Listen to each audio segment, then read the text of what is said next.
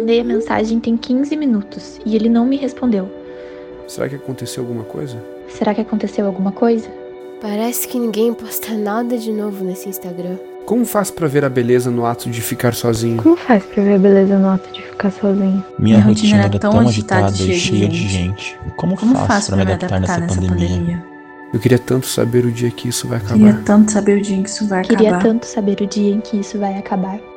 Provavelmente algumas dessas frases já passaram pela sua cabeça durante esse tempo de isolamento social. Isso porque o fluxo dos nossos pensamentos é algo incontrolável. Eles vêm e vão e são gatilhados em certos ambientes, desde o empresarial até o pessoal. E apesar de algumas das reflexões serem válidas e de demonstrarem que o outro é importante na construção de nós mesmos, elas acabam negligenciando uma figura essencial no processo de se conhecer e se definir, o próprio eu. A convivência com o nosso eu parece ser a coisa que mais nos causa aflição durante esse momento de restrição das relações sociais. Por conta disso, temos outros sintomas como medo e sofrimento, encabeçados pela ansiedade. Mas o que não sabemos, ou que dificilmente passa pela nossa cabeça, é que existem alternativas muito eficazes para lidar com a ansiedade e a angústia de estar só. É sobre isso que vamos conversar nesse episódio. Ele vai ser dividido em dois blocos, visando compartilhar alguns minutos de paz em meio a tanto caos. Agora, no primeiro bloco, a gente vai conversar com a Mari, uma neuropsicóloga, para entender melhor quais cuidados a gente deve ter com a nossa saúde mental nesse momento. No segundo bloco, a gente vai chamar a Fefa e o Aldir,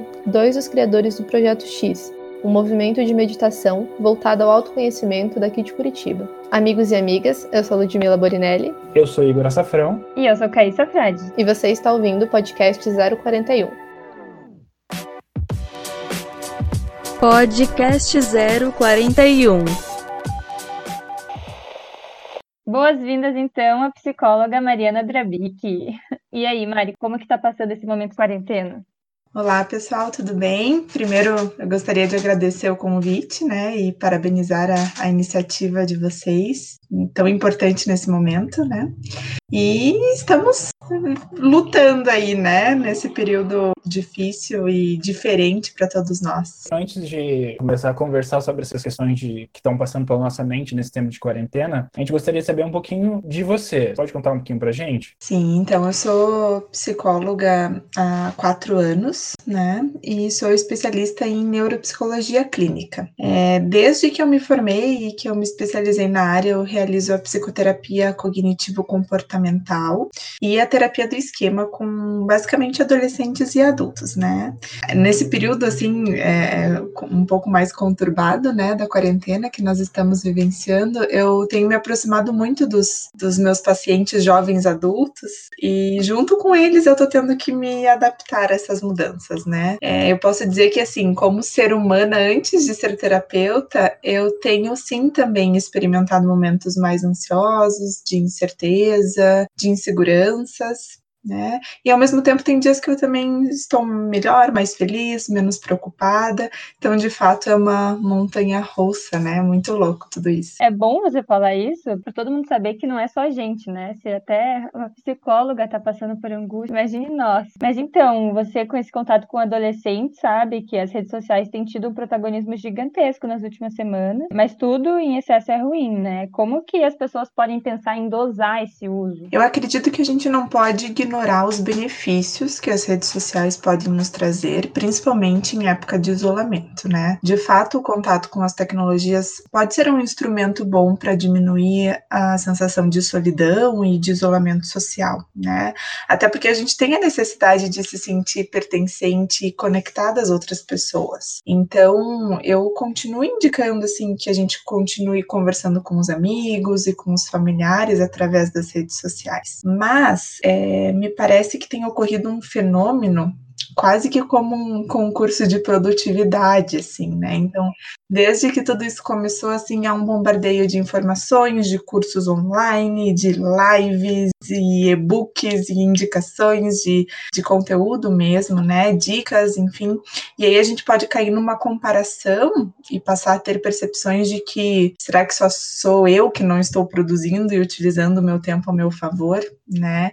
Então, na minha opinião, é fundamental a gente dosar esse uso, escolher que páginas a gente vai seguir, que conteúdos a gente vai se nutrir, é, até para saber se o que, tá faz... o que a gente está consumindo está fazendo bem ou tá fazendo com que eu me critique e me cobre cada vez mais. E Mari, em relação à questão das redes sociais, a gente acredita que provavelmente por essa questão da quarentena, talvez a autocomparação tenha aumentado muito. O que você acha dessa situação? Como é que isso está se refletindo no seu consultório e, no, e na sua análise em relação à sociedade? Eu concordo que essa comparação pode ter aumentado, porque eu percebo assim que quando a gente se sente mais vulnerável, mais inseguro, mais ansioso, a gente tende a olhar para o outro, né? A gente tende a buscar esse conforto no outro, esse conforto externo. Né? Então, até porque, como eu falei antes, a gente precisa sentir que a gente não está sozinho nessa. E até porque a gente está vivenciando um momento que a sensação de falta de controle é muito comum. Né?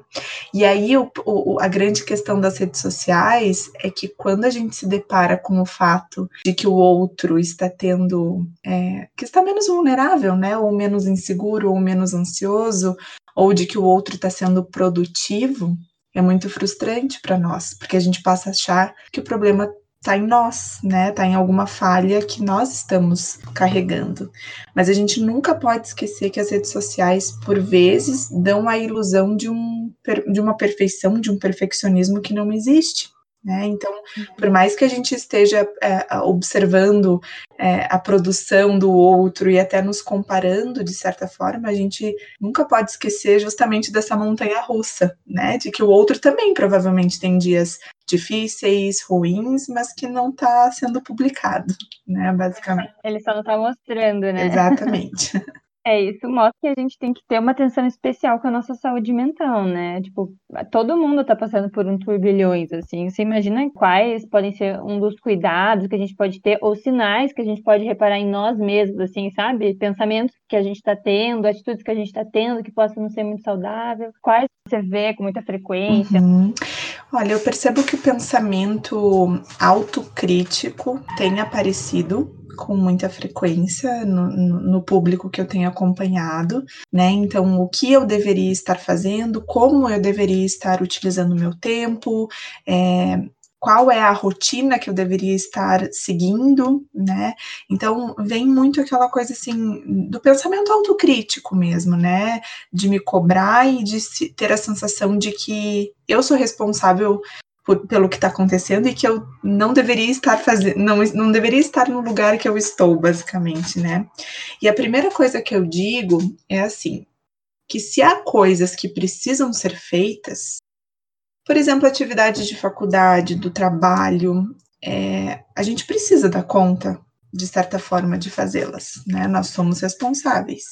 Mas a gente pode encontrar uma maneira mais suave de dar conta, né, de tudo isso. Por exemplo, qual é o melhor horário para fazer isso? Que ambiente da minha casa é mais propício? Né? Porque de fato não há como entrar em um modo férias e se desconectar de tudo.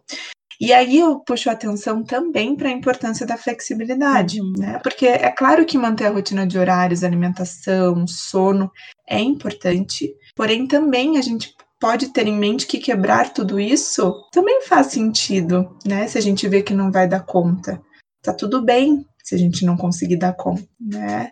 E aí tem alguns cuidados com a saúde mental que a gente pode manter em, atenção nesse período, que por exemplo, não é necessariamente colocar mais uma regra de pratique exercício físico, porque aí estaríamos entrando justamente no concurso da produtividade, mas a gente pode sugerir momentos de movimentação ativa, né? Algo que movimente o nosso corpo, que seja divertido, né? Inserir atividades prazerosas, né? Em meio a essa rotina é, é importante, né? Esses dias eu coloquei uma aula de dança no YouTube e, e comecei a me movimentar sem pressa, sem cobrança, com muita diversão. Isso é cuidado com a nossa saúde mental também. É, isso entra numa discussão que acho que agora, depois de um mês de quarentena, já está mais tranquila, mas no começo da quarentena estava muito aquela discussão: ah, a gente vai manter a rotina, a gente vai adaptar a rotina para o nosso dia a dia, a gente vai descobrir um dia a dia novo, o que, que a gente vai fazer, né? Eu, particularmente, sou do grupo que, que defende que a gente tem que encontrar o nosso novo normal, né? Mas tem muita gente que acha que a gente tem que cumprir uhum. tudo certinho, mas assim, a nossa cabeça uma hora não vai aguentar, né? Cumprir tudo certinho. Uhum. É, na minha opinião, não tem como a gente esperar a mesma rotina e o mesmo comportamento para um momento tão novo, tão inusitado e tão desconhecido por nós, né? Mesmo que eu continue mantendo os meus meus hábitos, é, cada corpo responde de maneiras diferentes a essa mudança ambiental. Né? Então, eu acredito muito na readaptação. Talvez, inclusive, esse momento possa estar servindo justamente para propiciar que a gente se readapte ou saia de uma zona de conforto, de certa forma, porque eu posso começar a perceber o que funciona melhor para mim, certo? Porque eu estou vivenciando essa possibilidade. Então, por exemplo, Será que eu preciso trabalhar mesmo das 8 às 18 horas? Se a minha produtividade é melhor no período da noite, por uhum. exemplo? Mari, uma das coisas que a gente vê que está sendo muito bacana, importante nesse tempo de quarentena, é realizar o acompanhamento terapêutico, mesmo que seja à distância. Como é que está sendo para você a questão da conexão com seus pacientes no atendimento uhum. online? Eu acho que o acompanhamento terapêutico está sendo primordial nesse momento, né? Porque cuidar da nossa saúde mental tem sido uma prioridade, sim, né? Eu gosto de dizer que, que a gente não pode se curar é, sozinhos, às vezes, que a gente não pode, não consegue, né? A gente às vezes não tem tantas habilidades para isso. E a gente às vezes não consegue nem reconhecer sentimentos de culpa ou de defeito, de tristeza, de ansiedade. Então a terapia de fato possibilita que a gente possa olhar para tudo isso, entender a origem dessas nossas dificuldades e, e criar as estratégias para minimizá-las. Né? E assim, eu confesso que eu tenho me surpreendido bastante com, com essa conexão que o atendimento online pode propiciar. É claro que o recurso tecnológico, ele dificilmente substituirá o contato humano e a demonstração de afeto, eu prefiro acreditar nisso, mas é, tem sido muito interessante perceber o quanto os pacientes se entregam, né? Claro, exige um período de adaptação, né? Mas assim, o quanto eles têm estado entregues mesmo a esse momento, até estando no conforto de suas casas, né? E cada vez mais, claro, confiando na segurança dessas plataformas online. Então, eu acho que a gente tende a crescer cada vez mais com esse tipo de serviço, ainda pós-pandemia mesmo, né? Acho que é uma evolução também para pra, as nossas trocas assim vivenciais. Pois é, as relações é, sociais e de trabalho estão sendo por mudanças que, muito novas, assim, né? Tipo, por conta desse isolamento. É, você acredita que a gente está trilhando um, um, caminho interessante, assim, né? Pelo que eu consegui entender da, do, da sua opinião, assim. É, você acha que a gente vai ter efeitos positivos é, desse isolamento social em relação às novas formas de, de se relacionar? Uhum. Assim? Eu acredito que o mundo já vinha caminhando, né, para formas diferentes de se relacionar. E agora parece que escancarou assim o quanto a gente vai ter que acabar adotando as tecnologias a nosso favor, né? Não tem como, há vários estudos assim do quanto os serviços online, né, têm crescido e tendem a crescer cada vez mais. E a gente pode de fato utilizar esses esses recursos a nosso favor, né? A gente aprende, na verdade, cada vez mais a nos relacionar à distância. E, e tá tudo bem, né? A gente acaba tendo que mudar junto com o mundo. Mas, na minha opinião, esse novo formato de relação social continua não substituindo né, um abraço, um olhar, um toque. Então, eu também prefiro pensar que a gente também vai valorizar ainda mais esses contatos presenciais pós-epidemia, né? Talvez isso, inclusive, nos faça sair um pouco desse modo automático que a gente estava habituado a nos relacionar, é, possibilitando que a gente preste mais atenção nas nossas relações, que a gente destine um tempo para aquilo, né? Então, eu acho que tende, os efeitos tendem, né, a ser positivos, sim. Acredito nisso. Mari, eu queria voltar num ponto que a gente conversou no início aqui no podcast, que é sobre a questão de a gente ver muitas lives é, e dessa autocobrança. Isso acaba refletindo muitas vezes num processo de frustração. Como é que a gente pode trabalhar é, a frustração da melhor forma? Muitas vezes por esse choque que a gente está tendo de não conseguir é, planejar o nosso futuro, de, de ter que viver nesse agora, que na verdade sempre foi né, uma constante, mas agora está muito uhum. mais claro, né? É, nesse caso, assim, eu percebo que o sentimento de frustração, ele está diretamente ligado com a nossa sensação de fracasso, de ser defeituoso por não estar conseguindo atingir algum objetivo ou colocar em prática aquilo que eu planejei. Né? O nosso sofrimento ele resulta muito do nosso desejo de que as coisas sejam diferentes do que são. Né? No entanto, a gente precisa, de novo, desenvolver a consciência é, para esses sentimentos e pensamentos que são sabotadores, né? Para que a gente lembre que, na verdade, a situação de epidemia, por exemplo, ela foge totalmente do nosso controle, né? Apesar de eu ter planejado uma vida toda, né, para 2020, né, com todos os planejamentos financeiros e de objetivos, eu preciso entender que eu não vou conseguir atingi-los nesse momento, mas não por uma falha minha, né? E essa sensação de falta de controle, ela é muito frustrante. Né? Quando a gente sente que não tem controle, os pensamentos ansiosos e catastróficos podem surgir. Também ficar revivendo o passado, até numa tentativa de buscar os nossos próprios erros, né, também é muito comum. Então, essa lembrança constante de que quando a gente está sendo tomado pela frustração, a gente tende a distorcer a realidade, é importante. E aí sempre, é, sempre fazer o exercício de buscar evidências de que o que eu tô pensando não é real, né? Poxa, há uma epidemia rolando lá fora. Eu não posso puxar para mim essa frustração como se fosse responsabilidade ou culpa minha não estar é, é, atingindo aquilo que eu esperei, né? Isso pode ser muito, muito perigoso, né? Quando a gente ativa a nossa voz crítica e, e, e se frustra constantemente por questões pessoais. Você enxerga é, a meditação como um instrumento de melhoria desses sentimentos angustiantes ou até uma forma de tentarmos retomar esse controle, assim? Quais exercícios você acha que podem ajudar além da meditação? Eu vi que você postou essa semana no seu stories um, um exercício de mindfulness, né? Meio que um exercício guiado, assim. Sim. Com certeza o exercício da meditação é um importante momento assim para a gente desenvolver consciência para nós, né? A atenção plena, esse exercício de mindfulness, por exemplo, ele nos permite é, parar de resistir a essa realidade, né, que a gente não tem controle, e começar a ter desenvolver, é, começar a desenvolver consciência sobre as nossas questões, como isso reflete em mim, né? A gente, a gente olha para nossa angústia ou para aquele desconforto que está aparecendo e a gente começa a acolher isso tudo com, de uma maneira mais compassiva, né? E aí, a partir disso, a gente começa a fazer escolhas melhores de como a gente vai lidar com todo esse momento.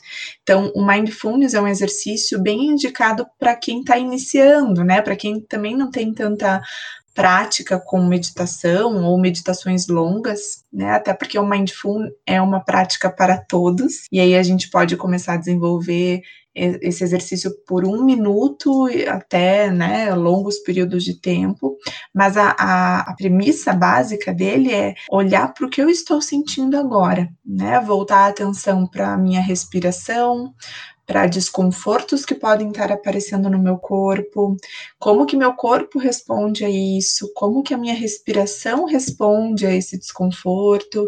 E aí, na verdade, o, o objetivo final é que a gente possa desenvolver é, esse acolhimento para como o meu corpo e a minha respiração e os meus desconfortos estão aparecendo, né? Então eu, eu continuo acreditando que ainda mais, né? Mas principalmente nesse momento, o mindful é um, um importante exercício de, de autocompaixão mesmo.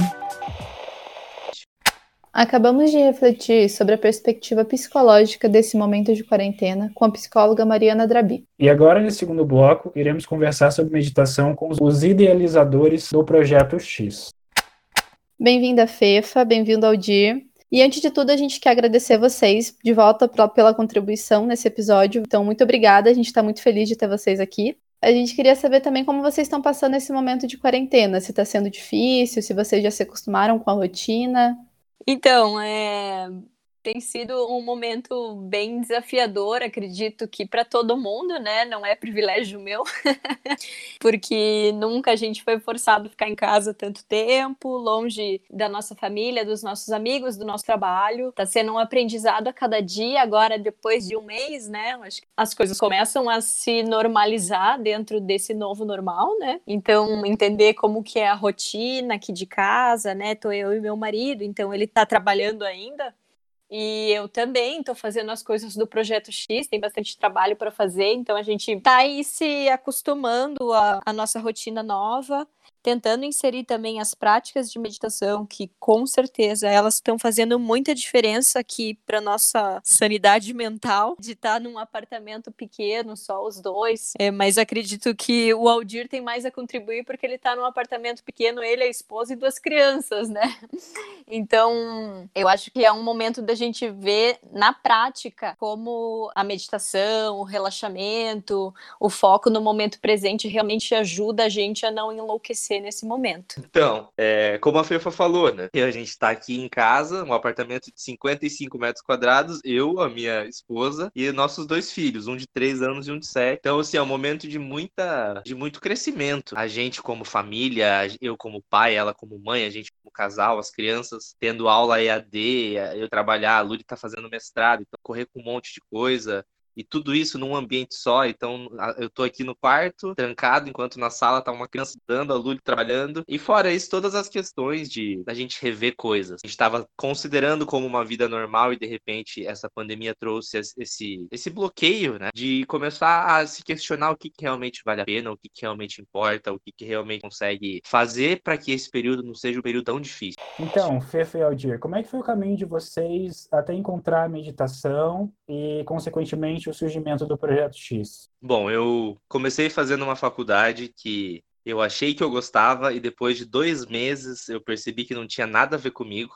Comecei fazendo geografia na Federal, larguei o curso depois de dois meses e não fazia ideia do que eu queria fazer da minha vida. Então fui para aquela faculdade, digamos assim, mais coringa possível, chamada administração. Quando eu estava no terceiro ano dessa faculdade, eu já tinha sacado que, cara, não tinha nada a ver comigo tudo aquilo que eu estava estudando e ao mesmo tempo fui me interessando por, pela yoga, pela meditação, pelo autoconhecimento. Então, depois de um ano e meio de formado, com uma certeza absoluta de que eu não gostaria de trabalhar com administração, eu consegui um emprego que talvez fosse a minha esperança. Entrei como trainee numa empresa de esportes. Tem uma filial aqui em Curitiba, mas é uma multinacional francesa. Depois de seis meses, eu virei gerente comercial do setor de corrida e deslize urbano da Decathlon.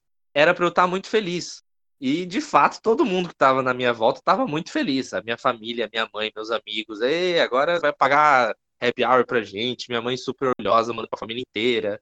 E eu estava extremamente infeliz. Eu percebi desde o meu primeiro dia que, cara, se é isso que a vida me prometia, para mim não tem graça, para mim não tem sentido. Depois de uns três meses, eu me peguei nessa sensação de que, cara, eu acordo, trabalho, volto para casa e as coisas já não têm mais graça. E no meio disso, eu costumo brincar, foi meio que uma cena de filme, assim, que eu fui para uma meditação, num salão de meditação, e aquilo me tocou profundamente. A partir daquela experiência, eu chorei muito, eu senti um amor e uma alegria que eu nunca tinha sentido fazia anos, e eu prometi para mim mesmo que, cara, eu vou para a Índia eu vou para a Índia, não sei, eu vou abandonar e vou largar tudo, literalmente essa chance, essa carreira maravilhosa. Talvez me redescobrir, talvez numa esperança de que a vida possa ser melhor ou menos chata. E lá, quando fui, aí sim descobri um mundo novo. Em 40 dias, paz que eu senti, as coisas que eu descobri, os ensinamentos e o conteúdo das coisas que eu aprendi foi totalmente diferente daquilo que a minha vida inteira eu estava acostumado. E quando cheguei no Brasil, nada mais fazia sentido. Eu tentei revisitar meus amigos, tentei falar com a galera que eu falava antes e, assim, parecia que estava igual. E aí começou a minha jornada de, digamos assim, querer virar um monge. Eu passei os, os próximos de 2014 até 2016, eu passei nessa busca de ir para a Índia, ficar lá um tempo, trabalhar como voluntário no, no ashram, voltar para cá, ir para lá de novo, e nessa foram seis vezes. Até que, na última vez que eu fui, um dos monges olhou para mim e falou: Por que, que você vem tanto para cá? Eu falei: Não, é porque eu quero crescer, eu quero ficar mais em contato com os ensinamentos, eu quero ficar mais feliz, porque esse caminho me, me proporcionou tanta felicidade até hoje. E aí eles mesmos disseram: Cara, você quer crescer?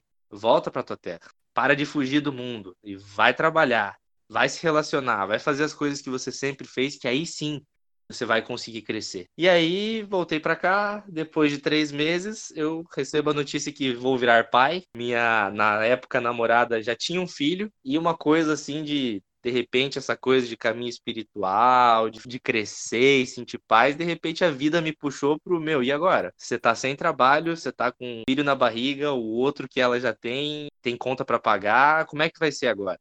Então o projeto X nasceu no meio desse caos. Não foi nada planejado, não foi nada no sentido de que eu e a Fefa a gente já, já tinha esse sonho compartilhado, não. Foi meio que numa tentativa de, meu, e agora? O que, que eu faço? Então, desde pequena eu sempre fui muito curiosa com coisas além do céu e a terra, até o dia que eu descobri que um dia eu ia morrer. Não que eu tava doente, né? Que todo ser humano morria. E eu tinha uns quatro anos, eu lembro, isso foi meio estranho para mim descobrir que de repente eu podia acabar. Então eu sempre fui muito curiosa com coisas além de religião, de aceitar o que que acaba, o que começa, enfim. Mas eu tinha um plano gigante que eu queria trabalhar com moda, então eu fazia administração na Federal de manhã, fazia curso técnico de estilismo no Senai e de tarde eu estagiava em banco. Então eu tinha um full time ali já com 18 anos, estava de manhã na faculdade, de tarde no banco, de noite no, no curso técnico e percebi depois que a, a faculdade de manhã não estava sendo exatamente aquilo que eu esperava, indo para o lado que ia me fazer crescer. Eu acabei desistindo no segundo ano. Aquilo não, não batia comigo, assim. Enfim, fui fazer faculdade de design gráfico porque eu achava que precisava ter um,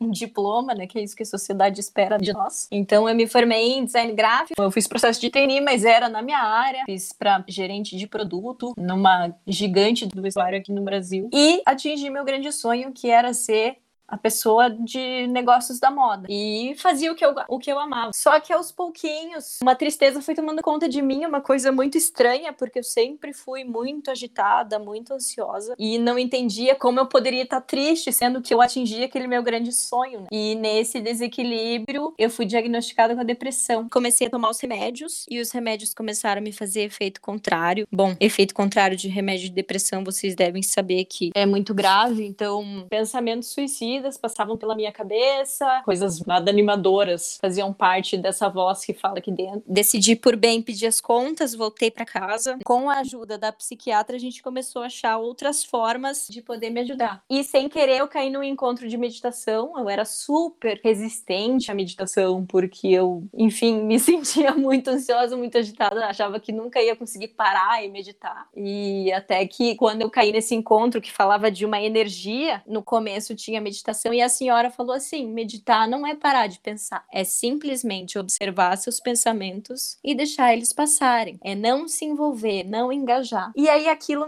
me acendeu uma luz, assim, porque eu nunca tinha pensado dessa forma. Eu achava que meditar era simplesmente apertar um botão e parar de pensar, e por isso seria muito impossível para mim. E eu comecei a frequentar esses encontros e aquilo começou a me fazer muito bem. E eu queria que todo mundo soubesse que isso existia. Então eu começava a divulgar no meu Facebook, assim, tipo, ah, tem, tem encontro de meditação e Diksha aqui, pessoal, venham, é super gostoso. E um dia apareceu um menino que Thelma convidou, a Thelma, que hoje também é nossa sócia, ela que conduzia esses grupos, ela conduz esse gru esses grupos há 10 anos. E um dia ela convidou um menino, um filho de uma, uma senhora que sempre frequentava os encontros e que tinha ido para a Índia, e para ele começar a conduzir o nosso grupo, porque era um grupo pequeno, era um grupo de quatro, sete pessoas, então ele podia ali se experimentar nisso. Enfim, eu achei muito massa, porque era uma pessoa da minha faixa etária, falando sobre essas experiências, uma caminhada parecida com a minha começou a ficar mais divertida, mais leve. E quando eu chamava meus amigos, eu sempre falava assim: ai, venha, tipo, é um piá tipo da tua idade, ele é legal.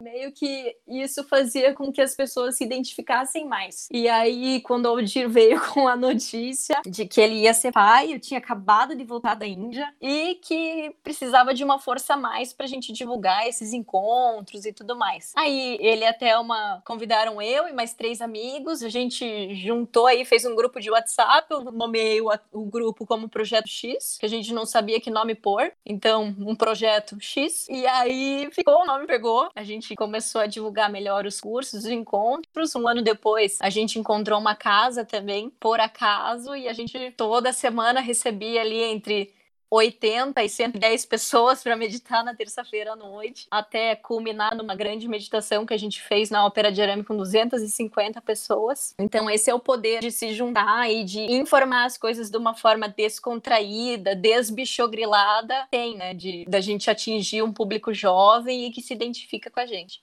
Então, a gente queria saber se vocês conseguem fazer uma breve análise das questões de saúde mental nos últimos tempos. Já ano passado, em 2019, a OMS tinha declarado o Brasil como o país mais ansioso do mundo. Acredito que em depressão, o terceiro. Mas isso, a pessoa que foi diagnosticada. A gente sabe que ainda tem muito preconceito em relação a isso. Então, a gente percebe que esse isolamento está sendo é, uma panela de pressão para nossa mente. Mas o que acontece? Normalmente a mente já é assim. Só que como a gente está distraído, não é tão nociva quanto a gente está em casa, fazendo sempre a mesma coisa, sendo bombardeado por notícias, né? Onde a gente também não sabe de qual fonte buscar. E aí a nossa mente fica tirando essas conclusões de que ou todo mundo vai morrer, ou quem eu amo vai morrer. E aí a gente percebe o quanto a gente é incapaz de viver o momento presente. Só que isso sempre foi a nossa realidade. A gente sempre teve no futuro no passado e não vivendo o presente, né? Mais do que nunca fica muito claro que a gente não tem controle do mundo, muito menos da nossa vida, né? É, a gente sempre fala, gente, olha, momento presente, viver o agora, e isso fica muito poético, muito lindo pra gente postar numa foto no Instagram, viver o agora, viver o presente, hashtag gratidão, mas quando o bicho pega, é aí que a gente vê a importância de parar, respirar e viver um dia de cada vez, né? Tudo que a gente tem feito nesse último mês é justamente para voltar essa atenção para dentro, para que a gente possa observar que essa mente maluca não é privilégio de cada um, né? Não é privilégio de gente que medita, que, que observa. Não, a mente é igual para todo mundo, né? A diferença é que com as práticas de meditação a gente consegue dar um passo para trás, observar essa mente, não embarcar nessa paranoia, não embarcar nos pensamentos. Só que isso vem com a prática, né? Então a, a pessoa que veio praticando a meditação, ela hoje pode estar num momento um pouco mais, é, mais equilibrado. Claro que isso não significa que a pessoa que está nessa caminhada também não vá passar por maus momentos, né? A gente mesmo, como empreendedor, está num momento de incerteza, não sabe o que, que vai acontecer, não sabe o que fazer, a nossa mente nos perturba igualzinho, né? Só que a gente lembra das práticas na hora que ela ataca, de parar, respirar, silenciar e não entrar na paranoia, nesse ataque de pensamentos acelerados, né? A gente observou que ultimamente as palavras mais buscadas no Google nesse momento de isolamento é meditação e Deus. Então, as pessoas estão buscando por respostas, estão buscando as práticas justamente porque a mente está muito acelerada e muito noiada e sabe que essas práticas é um treinamento da mente. Então, a gente usa algumas respirações, algumas são mais ativas e tudo mais. Existem, sei lá, 10 mil tipos de meditação. Então, tem que buscar aquela que vai ser a que você vai gostar, que vai fazer sentido para você e que com certeza vai te ajudar a passar por esse período de uma forma mais equilibrada. Essa onda de meditação e autoconhecimento, ela já existia antes da pandemia. Tava virando uma, uma nova moda, um novo lifestyle, essa coisa do tanto do, do veganismo, do vegetarianismo, quanto a meditação e autoconhecimento. Mas agora, nesse período de incerteza financeira, incerteza social, incerteza da saúde própria e das pessoas que você gosta, parar, respirar, esvaziar já não é mais um luxo que você dá para você mesmo num final de semana ou num pouquinho numa, numa terça-feira de noite. É uma questão de saúde mental. Se você hoje não levar a sério essas práticas de, de meditação, de conseguir manter, digamos assim, essa sanidade mental, de conseguir viver mais ainda naquilo que importa, que é o momento presente, eu acredito que nenhuma outra ferramenta que eu conheço tem o poder tão grande de mudar a vida de uma pessoa nesse sentido de manter ela sã, tanto quanto os exercícios físicos, tanto quanto uma, uma, um sono adequado, uma alimentação adequada, é você ter esses momentos de parar e respirar. Como a Fê estava falando, é, o Brasil já era, ano passado, o país mais ansioso do mundo. Ansiedade tem a ver com excesso de preocupação, de você querer que o futuro chegue logo ou não chegue logo. Essa ânsia pelo futuro. Agora, nesse momento de incerteza e de instabilidade, a nossa tendência é se preocupar mais ainda, ficar mais ansioso ainda. Então, se não existir uma ferramenta, se não existir uma prática, se não existir uma maneira da pessoa conseguir se acalmar ou conseguir manter esse equilíbrio interno, muita gente vai ficar doente, muita gente vai ficar mal, muita gente vai, digamos assim, vai sim, pirar. Sim, uma perspectiva muito interessante, que dialoga, na verdade, com a questão da solidão, né? Porque é uma prática essencialmente só, mas pensando nessa questão de estar só, especialmente nesse momento, como vocês enxergam a solidão ou a própria solitude que a gente chama, né, na vida humana e como que essa condição se manifesta hoje, quando a gente precisa necessariamente estar sozinho e tem que ter essa, tem que ter não, né, mas é interessante buscar buscar essas outras alternativas para se sentir melhor, para se sentir mais leve, menos pressionado? É, a gente pode começar respondendo isso com uma coisa muito básica. A gente não sabe quem a gente é. A gente não foi ensinado a tentar investigar isso ou descobrir. Então, sempre os nossos olhos foram para fora. A gente quer tentar conhecer o mundo, conhecer o outro, conhecer tudo mas a gente não conhece a nossa própria companhia, a ponto de não saber mais o que a gente gosta ou o que não gosta, ou como no meu caso da faculdade. Não sei nem o que eu quero estudar para minha vida, porque o tempo inteiro, desde criança, a gente foi meio que educado a se encaixar. Então, quando a gente era pequenininho, era ah, se você fizer isso, papai gosta, se você fizer isso, você é uma menina feia ou um menino bonito. E a gente foi aprendendo a agir mais pelo olhar dos outros, a opinião dos outros, do que as nossas próprias vontades. Isso serve para tudo. Eu fiz uma faculdade que eu não gostava, eu já fui em vários lugares que eu não gostava, eu já fiz um monte de coisa que eu não gostava pela aprovação dos outros, para que os outros me elogiassem, me reconhecessem ou me fizessem bem nesse sentido. Essa é a chance que a gente tem de conhecer a gente profundamente e não fugir. Como a Fefa falou, a gente está acostumado a fugir, se distrair, se anestesiar de nós mesmos, né? A gente não consegue ficar, sei lá, meia hora quieto, sem escutar uma música, sem ligar uma TV, sem pegar no WhatsApp, sem ver uma série nova que já bate tédio, já bate tristeza. É, a gente está muito distante distantes de nós mesmos. E o ser humano sempre se sentiu muito só. Esse é um sentimento que é comum para todas as idades, para todas as épocas. Agora, existe essa diferença entre você estar só, sentir solidão, estar sozinho, que não conhece ninguém ou que ninguém entende, que ninguém te ajuda, e você ter a solitude, que é a, a coisa mais linda que a meditação pode trazer. De você aprender tanto sobre você e de você, digamos assim, escutar tanto aquilo que a sua mente e as suas emoções têm para te falar, que esse silêncio entre você e você mesmo se torna a melhor companhia, se torna o teu melhor remédio, se torna, digamos assim, aquilo que te deixa mais alegre. Então, esse é o grande momento. É uma grande chance que a gente tem de se conhecer melhor e não de fugir ou de se distrair mais ainda, né? No sentido de aprender a fazer as pazes consigo mesmo. A meditação pode transformar essa solidão, esse medo de ficar sozinho, essa sensação de que não existe ninguém, para o estado de solitude, para esse silêncio onde você se escuta tanto e fica tão confortável na tua própria companhia, que o silêncio já não é estranho, o silêncio é a tua casa, é a melhor coisa que pode acontecer. Essa sensação de solitude é isso, essa grande alegria de você estar na tua própria companhia sem necessidade de mais nada. Agora, para finalizar, a gente tem a nossa última pergunta, infelizmente, que é sobre a questão do futuro. A gente está aprendendo nessa quarentena a viver o agora. Só que muitas vezes vem para mim, eu acredito para muitas outras pessoas também, o medo em relação ao futuro, a ansiedade de qual vai ser a data limite, né, é, em que a nossa vida vai voltar ao normal, se é que algum dia vai voltar como era anteriormente, né? Então, o que eu pergunto a vocês é, como é que a gente faz para se manter nesse agora e não ficar sempre seguindo essa sedução que a nossa mente tem de levar sempre para frente né, as questões, né? Colocar, putz, e agora em agosto, será que em agosto eu vou conseguir estar no meu trabalho de novo? Será que eu vou conseguir estar com meus amigos de novo? Como é que a gente faz, gente? Estou querendo saber também. Essa é a pergunta que vale ouro.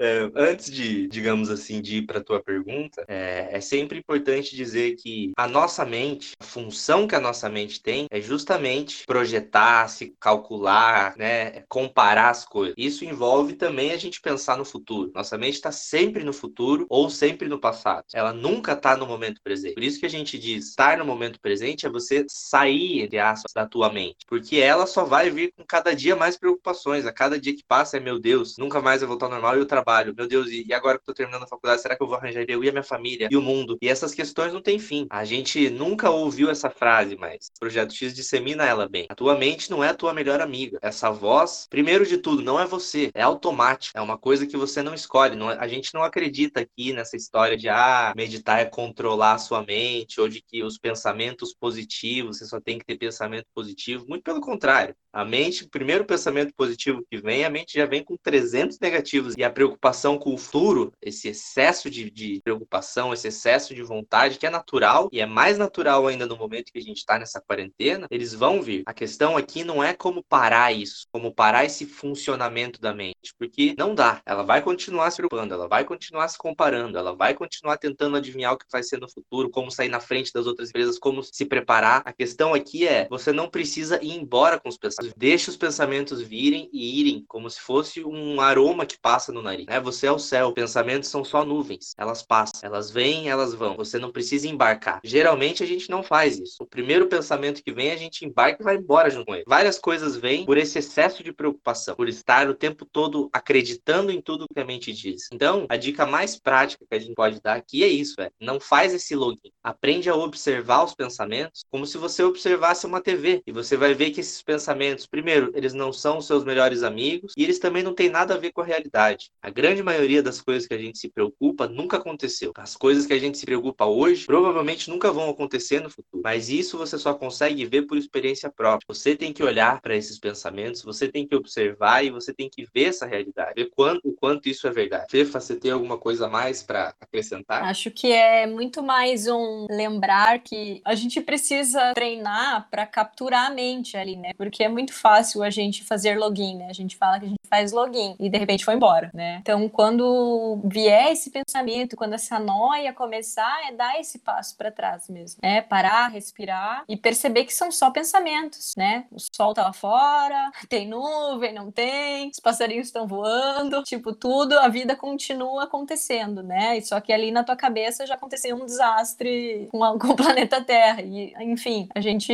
tem esse talento de transformar tudo em tragédia, né? Mas só na nossa mente. A gente precisa realmente tomar esse, esse poder da nossa atenção, que ela deriva muito fácil, ainda mais agora com milhões de estímulos que a gente tem de celular, computador, televisão. Nossa atenção, ela tá em tudo que é lugar, menos no que interessa. Então, usar dessa, desse momento para cultivar e ter o superpoder da atenção pode ser algo extremamente benéfico. Bom, gostaria muito de agradecer a participação de vocês. Eu acredito que foi um episódio sensacional. Para finalizar, a gente gostaria muito que vocês divulgassem os serviços sociais de vocês, Instagram. Então, a gente tá no Insta, né? Arroba dois underlines, projeto dois underlines X, mas se você procura projeto X e vê um xizinho colorido ali, já vai encontrar a gente. Nosso YouTube é youtube.com/barra projeto X. Nosso site projetox.org, lá também tem a nossa agenda de eventos. É, os eventos que estão acontecendo toda semana é mais fácil você dar uma olhadinha no nosso que está sempre atualizado. Mas volta e meia a gente tem uns eventos esporádicos, fechados ali no Zoom, como eu tinha falado. E também ali se fica por dentro das nossas parcerias, dos nossos futuros eventos e tudo mais. Muito obrigada pelo convite. É, foi muito divertido estar aqui com vocês, falar um pouquinho sobre isso, quebrar aqui a nossa rotina de ficar mexendo nos vídeos, no computador. Então, obrigada aí, Igor e Lud, pra gente ter esse momento gostoso aí. A gente que agradece, a gente tá muito feliz de falar com vocês e acho que vai ser muito legal passar esse tipo de informação para as pessoas que estão em casa, um pouco sofrendo também com esse contexto um pouco caótico e sem perspectiva. Vai ser muito interessante. Obrigado, obrigado, gente. Bem, a gente espera que depois dessas conversas vocês tenham se sentido um pouco mais aliviados e menos pressionados nesse momento de isolamento social. Sabemos que não é fácil vivenciar uma experiência como essa, mas esperamos que algumas reflexões levantadas aqui tenham te ajudado a entender que respeitar o seu tempo é importante e que existem várias possibilidades de suporte em momentos de tensão. Então, se você gostou desse episódio, compartilhe com os amigos, famílias e os pais que estão aí do seu lado e siga a gente no Instagram, pod041. E se você ainda não ouviu o nosso último episódio, corre lá para dar uma olhada. A gente conversa com duas convidadas incríveis sobre o impacto da pandemia na economia local. Até mais.